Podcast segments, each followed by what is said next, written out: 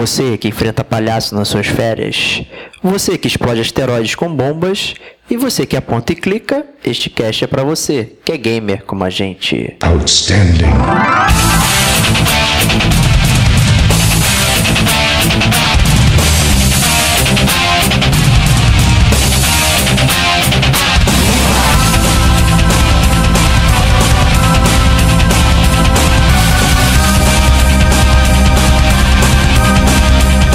Diego Ferreira. E agora vai tocar a música do Aerosmith, né?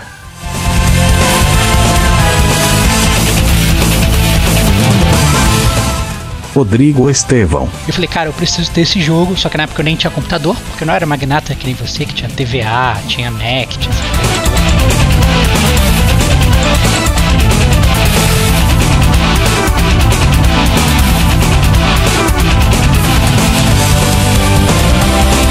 Este é o Gamer como a gente.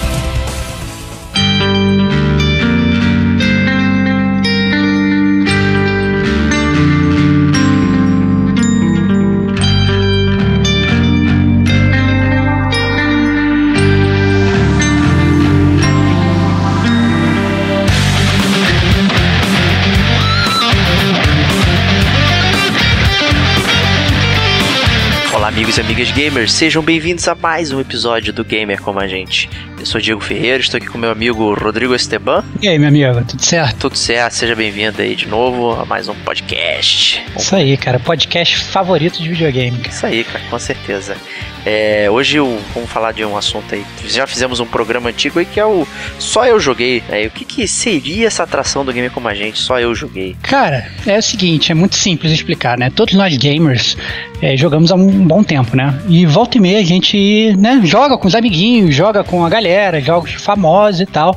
Entretanto, né, vez ou outra, a gente tá jogando aquele jogo, a gente percebe que só a gente tá jogando aquele jogo. Às vezes as pessoas nem conhecem o jogo que a gente tá jogando. E aí você às vezes tem que sentar e explicar pro seu amiguinho o que, que é aquele jogo, como é que é aquele jogo e por que, que você tá jogando aquele jogo que ninguém conhece, né? Então a ideia, da verdade, só eu joguei justamente a gente abrir esse lado obscuro do gamer como a gente, né? É, contar os nossos segredos gamers aí, esses jogos que a gente já. só a gente jogou. Essa é a verdade. Que obviamente não é obviamente não só a gente jogou, mas talvez poucas pessoas tenham jogado, talvez as pessoas conheçam menos e tal, e aí a gente segue um pouco mais ou menos por essa linha, né? A gente já chegou no ano passado, né, no primeiro ano do Gamer como a gente, a gente chegou a gravar é um episódio do Só Eu Joguei, né, Diego? Exatamente, é o podcast número 6, né, que foi o nosso primeiro Só Eu Joguei. É, já tem bastante tempo, inclusive, né? Mas a gente falou de Batman Returns, né, o queridinho do Estevão aí, né, que ele ama esse jogo. Excelente jogo, cara. Excelente jogo, cara. Excelente, cara. A gente falou de Eternal Darkness. É um jogo que só eu joguei, mas que todo mundo devia ter jogado. A gente falou de Eternal Darkness também, que foi a minha escolha aí. É um jogo de terror num videogame da Nintendo, né? É, ninguém acredita nisso, né? Então. Mas é um jogão bem interessante, com sangue e tal, muito legal. É, vale a pena conferir aí quem tem um GameCube. E falamos também do RPG Legend of Legaia PS1, né, que é um jogo também obscuro, assim, embora tenha sido um videogame com muita, muita RPG e tal, né? Esse é, talvez seja um dos que passaram embaixo do radar de muita gente aí. Então falamos desses três jogos aí. É assim, é, às vezes dá a impressão, né, que, que, que ah, vamos falar do jogo que só a gente jogou, dá a impressão que são jogos ruins, né? Jogos que talvez não merecessem um episódio à parte, enfim. Mas na verdade não. É isso que o falou aí. São jogos mais obscuros que acabam passando no radar de muita gente, já que sai muita coisa, né? E às vezes a gente quer comentar e não tem com quem comentar. Então esse, esse programa vai servir para isso aí. É, então, antes de começar o podcast, né? Vamos de recadinhos. aí,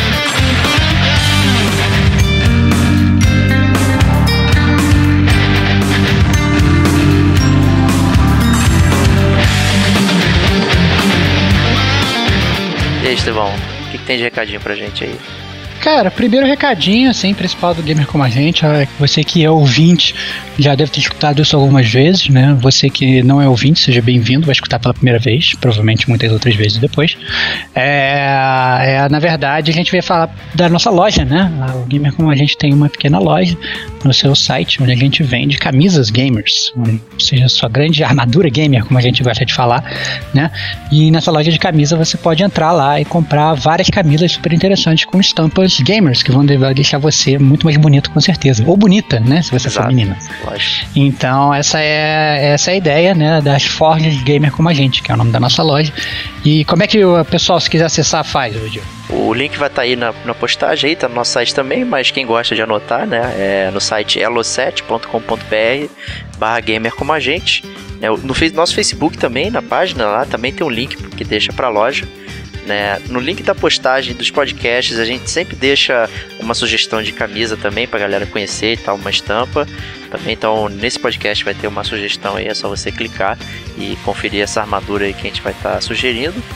É, preços estão reduzidos na loja, frete tá grátis. É, as camisas existem, tá? Valeu, galera. Não é não é pré-venda, não é ah, vou mandar fazer e tal. Tem uma pilha aqui, uma sacola cheia de camisa aí que a gente mandou fazer, tá na minha casa aqui. E só esperando vocês aí. É, ajudem o Diego a liberar espaço na casa dele. Exatamente.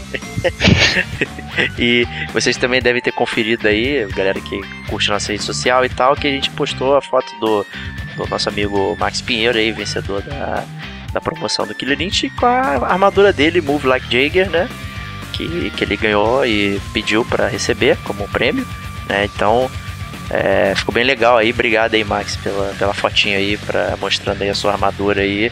E fico feliz você tá comandando a galera aí ao seu redor, com certeza. Isso aí, é muito bom. Muito bom. Então, continue acessando Gamer Como a Gente, né? Nosso site, gamercomagente.com. É, lá tem os links para o nosso YouTube, o Spotify, são coisas que a gente normalmente esquece de mencionar, né? A gente tem é, playlists, né, que tocaram no nosso chiptune e tal, e nossos GCG Tunes aqui. É, tem lá no YouTube, no Spotify, pode acompanhar lá. É, tem o nosso Facebook, nosso Twitter, só procurar por Gamer Como a Gente. Assina os feeds, né? Se você às vezes não quer ouvir diretamente pelo site e tal, fazer sua coleção de podcast, né, fazendo download, você pode receber diretamente no seu celular, né, assinando nossos feeds no, nos principais agregadores de podcast, né, ou ouvindo no SoundCloud também. É só procurar Gamer como a gente que você recebe em primeira mão esse episódio aí e todos os outros também. Críticas, sugestões, que jogo você quer ver aqui, né? É, o próprio Estevão mencionou no cast passado aí desse War of Mine que a gente tá carente, chorando aqui, querendo saber mais de vocês aí, participando e tal. É, vocês continuam baixando os podcasts, assim, então a gente vê que a galera tá curtindo, porque senão não baixaria, né? Podcast pararia, né? Então, assim, a gente fica contente com isso, mas a gente talvez queria receber mais, mais feedback de vocês aí para saber é, para onde é que a gente pode ir daqui em diante. Né? E vamos pro cast. Vamos pro cast, vambora. Vambora.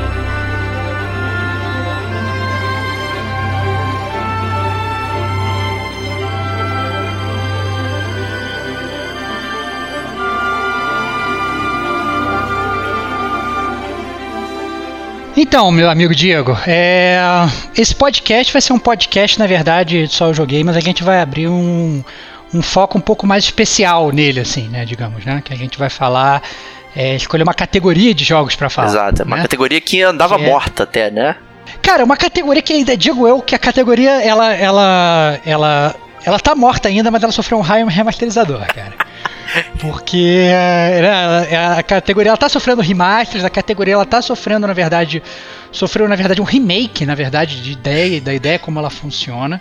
Mas eu acho que a categoria como ela nasceu nos anos 90, né, que a gente está falando dos jogos point and click, né, que na verdade eram jogos de computador, você jogava com o mouse, né, e daí o point and click, você apontava com seu mouse, você clicava e você ia jogando assim, né, eram geralmente jogos de aventura, às vezes com enfoques meio de RPG, geralmente muito focados em história, né? Exato. Só que depois dos anos 90, né, esses jogos acabaram, né? Eles perderam todo o apio, né? À medida que é, acho que a tecnologia foi né, melhorando, né, os jogos point and click sempre eram jogos muito estáticos, né? Você às vezes ficava olhando para a mesma tela durante um tempo, né, para entender o que estava acontecendo ali, ou achar algum item perdido no meio daquele cenário, né? Eram jogos também obtusos, né, assim, com muito muito problema às vezes para pessoal, alguns jogos sofriam de, do pixel hunting, né, que você tinha que ficar clicando em tudo quanto é lugar na tela até acertar aquele pixel certinho, que é o que faria você uhum. prosseguir, né? Então acho que isso acabou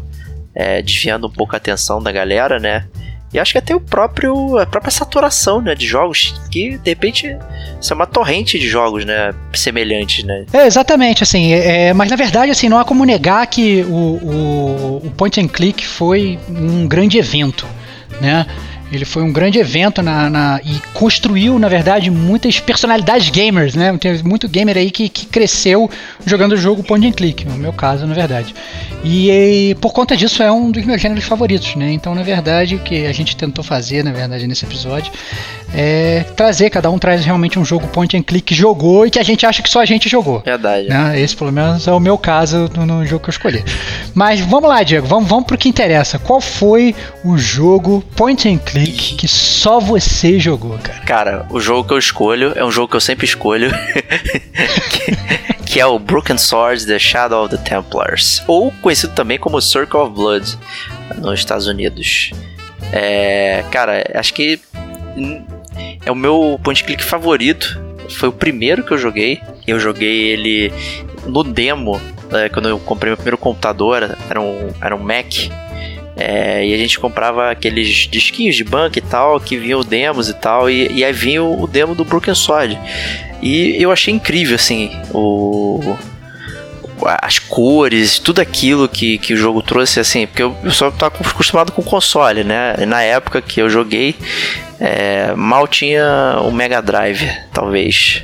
Não, se bem que eu acho que já tinha o Playstation, só que o Playstation no início também só tinha aqueles jogos, né, de, que a gente já comentou, né, Toshiden, o, o Jumping Flash e tal, que, que tudo totalmente poligonísticos, né, horríveis os jogos, né, é...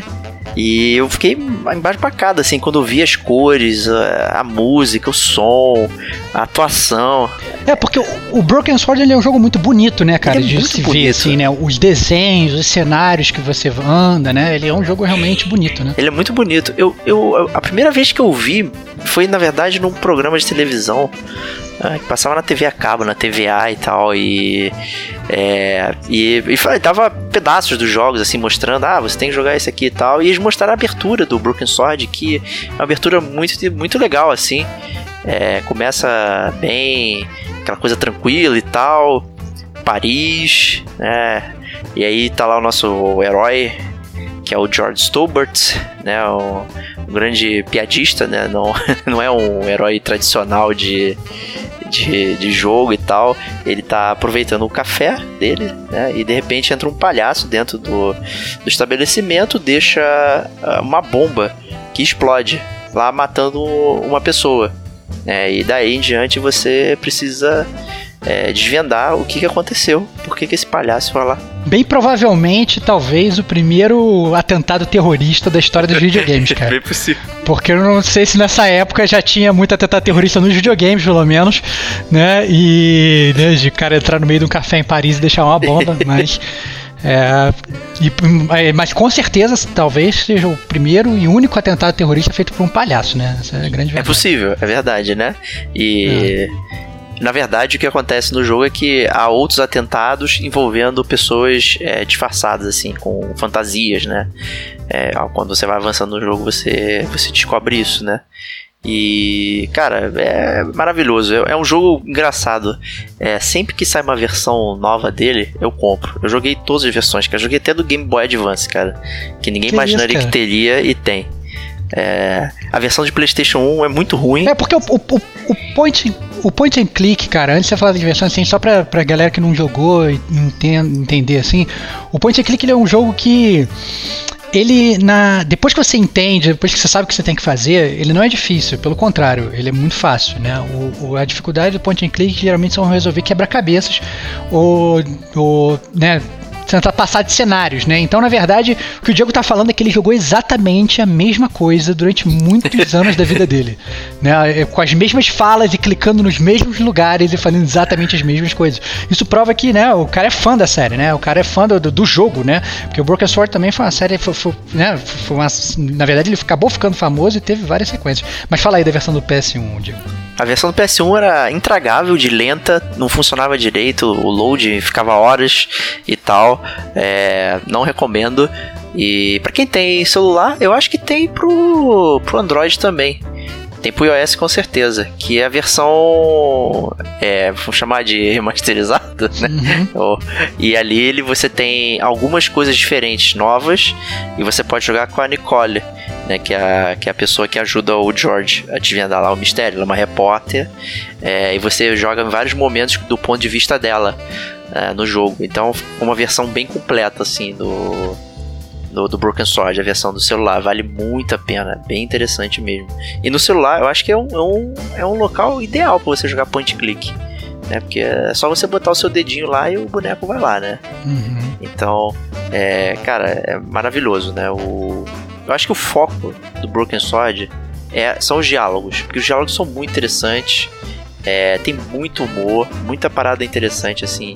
Que, pô, o George ele é totalmente quase idiota, assim, é, ingênuo, e ele tá num ambiente completamente diferente, é, que, é na, que é na França, e, e ele se vê não conseguindo interagir com as pessoas, as pessoas não ajudam ele e tal. A única pessoa que ajuda ele é a Nicole, assim, e, e ele se mete em um cada vez mais em confusões. Né? E o interessante é que esse, a história do jogo né, ela, ela acaba tocando na questão dos templários. Né? Que isso veio a se popularizar mais à frente com o Código da Vinci. Né? Uhum. questão do, dos templários, mistérios, não sei o que, que mudou o mundo e blá blá blá e tal. E o. O Broken Sword já tocava nisso lá em 96, né? O jogo, né? Então. É, tem muita gente que acha que os Templários chegaram pros videogames só com a série Assassin's Creed, né, cara? Verdade, Porque, é. na verdade verdade. é um grande rigor, né, cara? O Broken Sword já trouxe isso muito antes. Já trouxe, né? E, e assim, é interessante é, o jogo se passa tudo na Europa, né? E você vê as localidades e tal, as coisas, é, as, cenas, os cenários, assim, é muito bom, muito bom. Eu, eu recomendo fortemente. Os puzzles é, tem tem coisas que são fáceis de você perceber, que são intuitivas, mas ele sofre também um pouquinho daquela coisa na época de você ter que ficar usando os itens no local até até você dar certo né? E, e, isso é um pouco, um pouco chato para quem está começando no, no, estilo, né? Para quem está acostumado é relax, né? Mas para quem não está acostumado, você tem que ficar selecionando, ah, vou usar esse aqui nariz de palhaço, não sei aonde, você nunca vai pensar nisso. Você só de ficar clicando. É, não, não só assim, são umas combinações que, que às vezes são bem difíceis de você descobrir. Né? Na, nessa época, na verdade, do point and click, as revistas de videogame, né, elas eram muito popularizadas, né? É, hoje acho que ainda tem, mas acho que muito menos, principalmente se comparar com antigamente. Né? Hoje você tem internet, você tem YouTube, você tem, você tem outros um milhão de maneiras de ver videogame, né? Mas muita gente, na verdade, ficava às vezes com o jogo parado anos sem conseguir sair de uma fase, de um cenário, né? Até sair em alguma revista de videogame, alguma dica ou algum é, é, detonado, né? É, explicando como é que passava daquele, daquele cenário, né? Se desse sorte, né? Se desse podia sorte. dar um azar. É. Dar um azar animal e não conseguir. A versão de iOS tem o modo help lá que acaba te dando uma dica de se você tá preso ou não. É. Né? Pra você conseguir passar. É, assim, eu acho interessante, só abrindo um pequeno parênteses, assim, porque é, isso gerava, na verdade, uma, uma comunidade cooperativa dos próprios gamers que era muito interessante. Quando você estava jogando o mesmo jogo que seu amiguinho, né, vocês tinham que conversar para conseguir passar, é, porque um ajudava o outro. Eu lembro que assim, é, eu estava jogando Full Throttle, que é um outro jogo point and click, né, e, e, eu lembro que eu cheguei numa parte em que eu tinha um item que eu não conseguia passar. E tinha um amigo meu que ele tinha chegado na mesma parte, só que ele tinha um outro item e a gente não conseguia passar. E na verdade tinha que ter os dois, né, itens juntos. Que aí você uniu os dois itens você você conseguia passar. A gente só conseguiu passar quando, quando é, a gente conversou e a gente percebeu que a gente estava no mesmo lugar e um tinha um item completava o outro. Então isso é muito legal, esse tipo de interação, esse tipo de coisa que acontece. Né? Eu acho que se der sorte também de seu amiguinho tá jogando um jogo que só você jogou, né? então, assim, infelizmente, é, foi uma série que ela foi decaindo. É, o Broken Sword 2 é uma ótima continuação também do, do jogo e tal, tem os mesmos paradigmas e, e de repente a gente se viu naquela era é, PlayStation 2 e tal, e tudo tinha que ser 3D. É, então, assim, o Broken Sword 3, o Broken Sword 4, eles sofreram muito com essa transição pro, pro 3D e tal. O jogo ficou feio, ele perdeu todo esse desenho, parecendo desenho feitos à mão, animados e tal, lindíssimo, lindissimamente.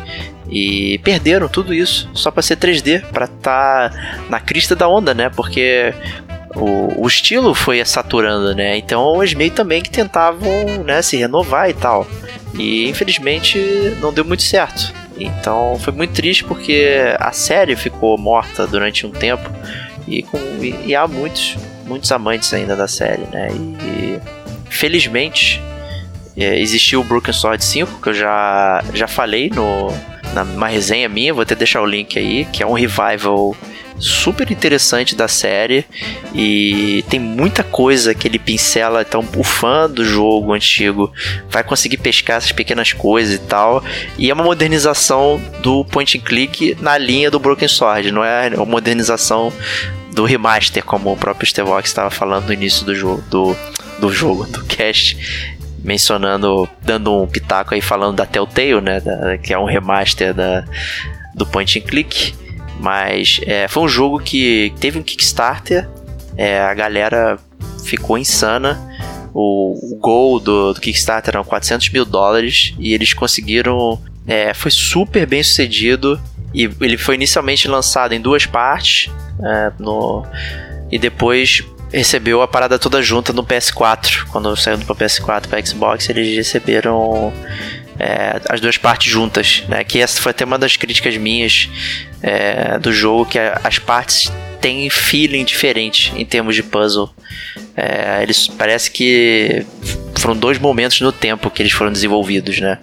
Mas mesmo assim o jogo é, é ótimo, a série realmente é, reviveu e vale a pena conferir com certeza. E só, só de falar eu fico lembrando uh, das coisas que aconteceram no jogo e tal, e me dá vontade de jogar de novo. E assim, eu acho que não, não, não cabe a mim ficar falando coisas do, do jogo e tal, assim, porque é, é um jogo de experiência. Eu acho que o, o lance do point click é você experimentar ele. Não, não, é, não adianta a gente ficar falando do plot e tal, porque vai estragar, porque é um jogo de, de, de, de, de história, né? Então, pode dizer, com certeza, vá lá, jogue esse negócio aí que, que é fantástico. O, todas essas versões são facilmente encontradas aí em todas, todas as plataformas, é, com preços bem acessíveis aí, então não deixe de conferir Broken Sword. Né? O primeiro e o último, digamos assim. Acho que vale a pena você ver o início da série e ver o que a série é hoje, com certeza. E com isso, com isso encerramos aí, né? Essa, essa, primeira parte do nosso podcast, né? e vamos agora então para a segunda parte, né? Que vai ser o que só o nosso amigo Rodrigo Esteban jogou.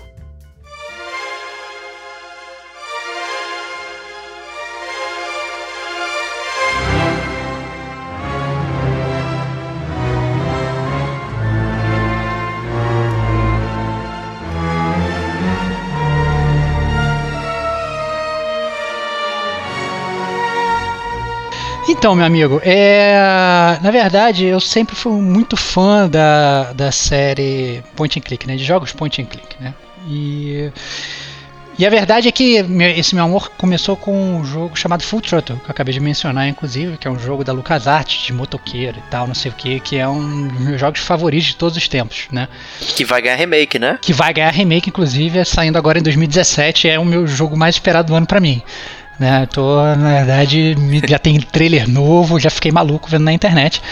E, mas na verdade, esse jogo que eu vou falar, é um jogo que eu descobri graças ao Full Throttle, porque eu joguei o Full Throttle na casa de um amigo e eu falei, cara, eu preciso ter esse jogo, só que na época eu nem tinha computador, porque eu não era magnata que nem você, que tinha TVA, tinha Mac, tinha essas coisas todas. Então demorei muito para ter o computador, mas quando eu tive o computador, a primeira coisa que eu falei, eu quero fazer, quero comprar o Full Throttle. E eu procurei durante muito, muito tempo, eu não achava o Full Throttle para vender. E um dia eu achei, na verdade, ele para vender e ele vinha com um pacote com outros, outros cinco jogos os outros cinco jogos também eram point and clicks, né? E, e todos da LucasArts, né? Que era a minha grande desenvolvedora favorita da época. E eu acho que se bobear foi a melhor compra gamer que eu já fiz na minha vida. E obviamente eu botei o Full Throttle e botei e joguei todos os outros cinco jogos, exceto um que eu não sei porque eu nunca entrei para jogar, que é justamente esse jogo que eu vou falar agora, que o nome dele é The Dig né? Eu demorei muito tempo para jogar o The Dig e botar nele. Inclusive eu cheguei a botar uma vez, ele viu o início, falei assim, esse jogo vai ser uma droga e tal. Eu saí do jogo e falei assim, cara, esse jogo vai ser muito ruim, né? É, ledo engano, né? É a primeira vez que eu resolvi focar no jogo, eu me apaixonei absurdamente e tive minha cabeça explodida. Se tornou provavelmente o segundo point and click que eu mais, eu gosto, que eu mais gosto depois do Full Throttle. É, e na verdade, minha grande dificuldade é que desse jogo eu não podia partilhar com ninguém, porque ninguém tinha jogado esse jogo. Então foi realmente. Você me conhecia na época, né? Pô. É, é, não, foi muito difícil, foi muito difícil, foi muito difícil, né? O jogo The Digger foi lançado em 95, né? Quem quiser hoje não vai precisar passar por esse suplício para tentar achar, porque ele tem no Steam. Ele foi lançado em 2009, preço muito acessível, né? Ele foi escrito por três caras, né? É Orson Card, Brian Moriarty, vocês não conhecem eles e nem eu conhecia, mas o terceiro cara vocês conhecem. O é Orson Scott você conhece também, cara, com certeza. Cara. Eu não conheço não, cara. Quem é Orson Scott? Sério? Você nunca viu nada dele? Não, quem é Orson Scott, cara? Cara, ele fez aquele Ender's Game, que eu acho que é o mais proeminente dele que é, que é um de ficção científica. Tem um filme meia bomba, mas tem, o filme tem o Harrison Ford.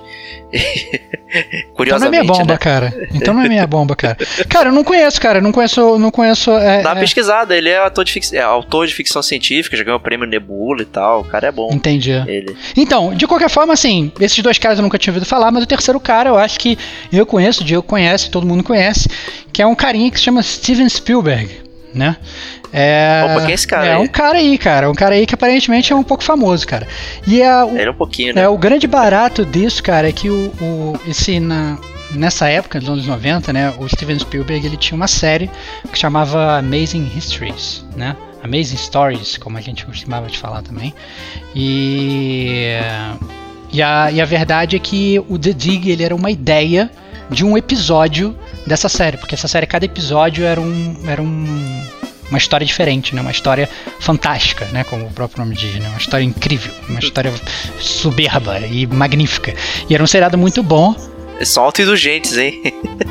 É, exatamente. Então, então a verdade é que é, é, o, a história do The Dig era uma história que foi criada para esse seriado, acabou que não virou, na verdade, uma história para seriado e o Spielberg resolveu fazer um jogo né? É, o jogo é, e tem inclusive também outra curiosidade é que o jogo tem vozes, né? Não é só muitos pontos de clique da época ele só lia, né? Você não conseguia, não tinha o áudio da voz do personagem, né? Mas nesse você tem e o, quem faz a voz do personagem principal, que é o personagem que você comanda é o Robert Patrick. Opa, olha só. Que eu acho que vocês conhecem também que ele é o T-1000, né? Do Exterminador do Futuro 2, né? Aquele aquele exterminador que vira é, líquido, né? Nitrogênio. Como é que é? Nitrogênio, é, é, é nitrogênio líquido. Nitrogênio né? líquido. Ficava, nitrogênio é, líquido, é? Era isso. É, então, então, o Robert Patrick, né, que ele caiu. Hoje ele faz uma série chamada Scorpion, que eu tentei ver só por causa dele, assim, é uma E o agente Doggett, né, do Arquivo X, é, né? É, exatamente. Ele entrou no lugar do Mulder, quando o Mulder deu, deu, deu uma, uma saída, brigou, brigou com todo mundo e saiu da série. Então, Robert Patrick também vocês conhecem. Então, na verdade, para você ver, é um, é um jogo que tem astros, né? Não é um jogo coisa, né? E ao contrário de todos os outros jogos point and clicks, como o próprio jogo estava falando do, do Broken Sword, os jogos point and click, não só Broken Sword, eles eram muito focados em humor. Né? A maior parte deles, ou grande parte deles, quase em toda a sua totalidade dos jogos point and click, eles sempre tinha uma veia humorística muito forte. Verdade, né? bem verdade. E, Mas no o The Dig não, cara. O The Dig ele é um jogo sério. Ele é um jogo sério, né? Ele é um jogo, aliás, surpreendentemente sério. Eu, inclusive, enquanto eu jogava ele, depois que você termina ele, e no meio do jogo acontecem coisas que são realmente sérias, né? E preocupantes, inclusive. É, é complicado até né, botar às vezes uma criança para jogar. Mas a verdade, a história do jogo é muito simples, né? É, e me surpreendeu muito depois que eu simplesmente passei desse início, né? Porque eu fiquei muito tempo parado no início, simplesmente porque eu achei que não tinha me interessado muito, né? É uma estação espacial é, em Borneo, ela, uma estação na verdade terrestre que está investigando o espaço, não uma estação espacial, parece que a estação está no espaço. Não, a estação né? que está é, investigando o espaço em Borneo, ela capta um asteroide que está vindo em direção à Terra e vai se chocar com a Terra e vai provavelmente causar uma calamidade no nosso planeta. Né? É, eles chamam, o, o, inclusive, passam a nomear o asteroide de Atila, né, em homenagem ao Atila Uno. E, e aí a NASA, ou quem quer que seja, uma dessas organizações espaciais, organiza uma expedição de cinco astronautas para ir até esse asteroide, plantar bombas nesse asteroide para alterar o curso desse asteroide e deixar ele em órbita da Terra, né? Para virar como se fosse uma nova lua. Essa é a grande ideia do jogo, né? E, e agora vai tocar a música do Aerosmith, né? Exatamente, cara. Igual Armageddon, só que antes do Armageddon, né, cara? Exato. É, então, assim, o, o, o, a, essa é a ideia do The Dig. Então, é, e no início você, é, você vai para o espaço, são cinco astronautas, dois astronautas ficam na nave, três astronautas vão pro, pro, pro asteroide e você controla um desses astronautas, você põe assim as cargas, né, de, de né, as bombas assim no, no asteroide, você explode o asteroide. E na verdade eu, eu simplesmente parava de jogar nos primeiros cinco minutos de jogo, eu achava meio chato você, sei lá, andar em volta do asteroide, e falar, pô, fala sério, eu podia estar jogando Full Throttle, um cara com uma moto, um, sabe, chutando a cara de todo mundo, eu vou jogar esse jogo? Não, não vou jogar esse jogo não. Mas a verdade é que depois, exatamente que você explode a, a, as cargas, você descobre que esse asteroide ele é oco.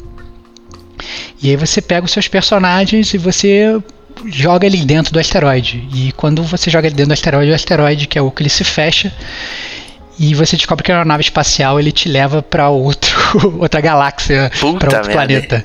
Então assim, é do cacete e aí a, o jogo na verdade é sobre você e seus outros dois companheiros, né? É o Dr. Brink, que é um doutor alemão e a geologista Maggie, uh, como é, é o nome dela? Maggie Robbins vocês, você, é a história de vocês nesse planeta tentando descobrir o que, que era aquela nave, por que, que aquela nave levou vocês para aquele planeta, é, e simplesmente é, entender o lugar onde vocês estão e, obviamente, tentar voltar para a Terra. Né? Essa é a história do jogo. Então, é um jogo muito bom. É, é um jogo sério, é um jogo feito por pessoas, como você mesmo falou aí, eu nem conhecia o, o Orson, Orson Card, Orson Scott Card, mas você já falou que o cara é bom. Você viu e todo mundo já sabe que é bom.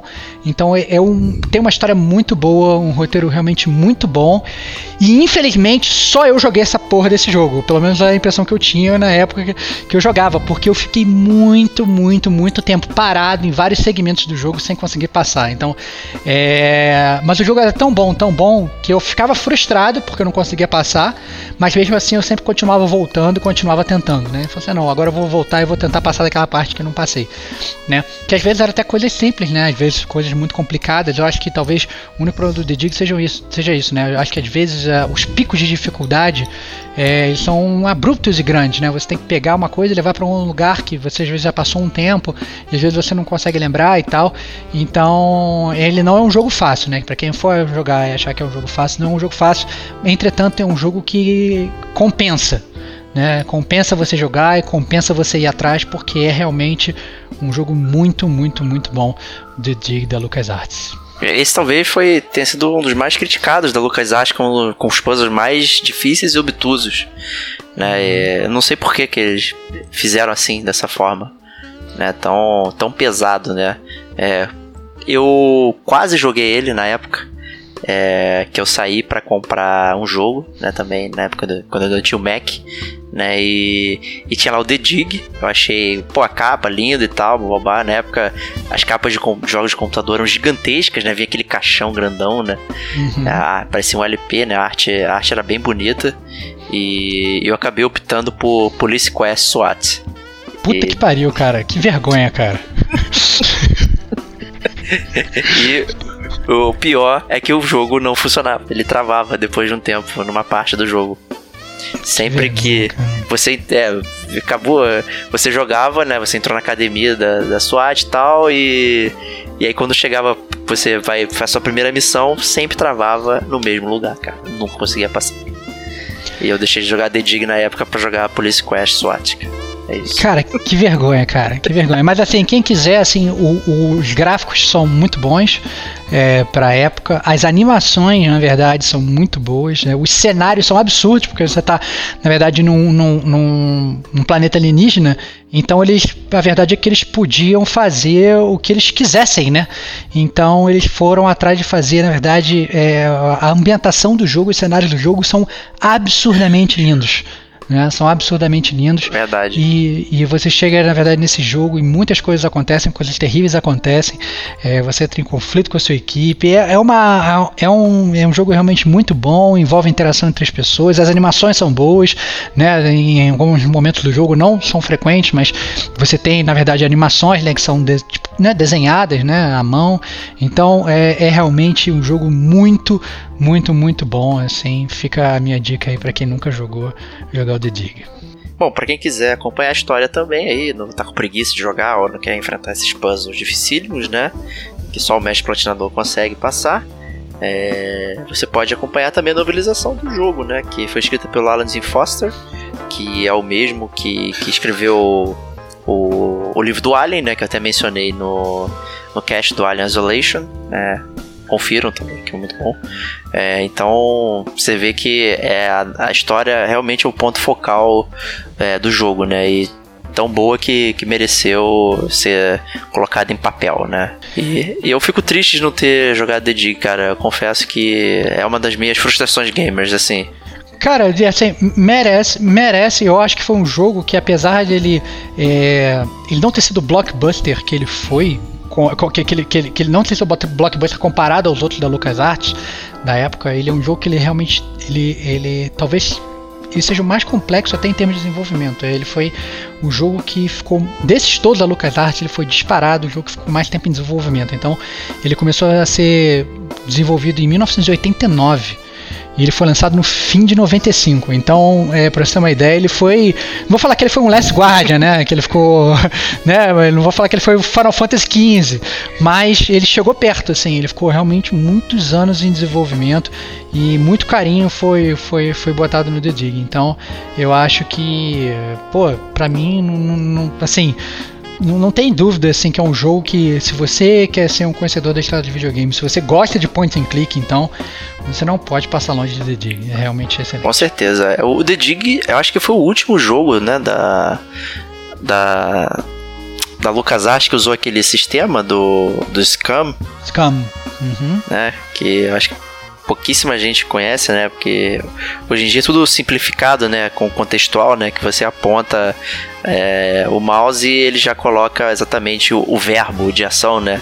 E nesses jogos mais antigos de Adventure você tinha que escolher qual verbo você ia usar para clicar, né? Então isso dava uma camada a mais de dificuldade também para você pra você jogar, né? Por exemplo, tem a porta, você pode dar open, você pode dar knock, você pode dar get, você pode dar opção de comandos e clicar na porta e ver o que acontece, né? E tudo isso somava a dificuldade dos jogos em geral da época, né? Você vê que como, como a gente caminhou para hoje, né? Uma parada mais streamline. É, não, o que eu acho interessante é que essas remasterizações que estão saindo agora, tipo essa que saiu agora do The Day of the Tentacle, que também é um ótimo jogo da LucasArts, né? É, eles meio que atualizaram, né, essa, essa logística, né? Você joga, mas aí o seu próprio mouse ele se transforma num cursorzinho, você pode escolher a ação, se você quer pegar, se você quer fazer, né, se quer botar na boca aquele item e tal, né? Mais simplificado, né? então, é, tá, eles mudaram um pouco os itens e tal, mas de qualquer forma é, é, realmente assim um jogo que mesmo com mesmo você jogando com a, a, a com toda essa, essa, essa jogabilidade antiga, né, com toda essa interface antiga, ele é um jogo muito tranquilo de se jogar. Eu acho que esse não é o pior, pior coisa do jogo, não. Pelo contrário, eu acho que é, talvez a pior coisa seja realmente os jogos mais difíceis, a, a, os puzzles mais difíceis, quebra-cabeças do jogo, né. Isso sim, é realmente, é, alguns são, são bastante complicados. Né? Eu acho que se você for jogar agora e for impaciente, eu acho legal jogar também junto com né, um walkthrough do lado, alguma coisa assim, porque realmente é um jogo bem difícil, mas muito, muito prazeroso de se jogar.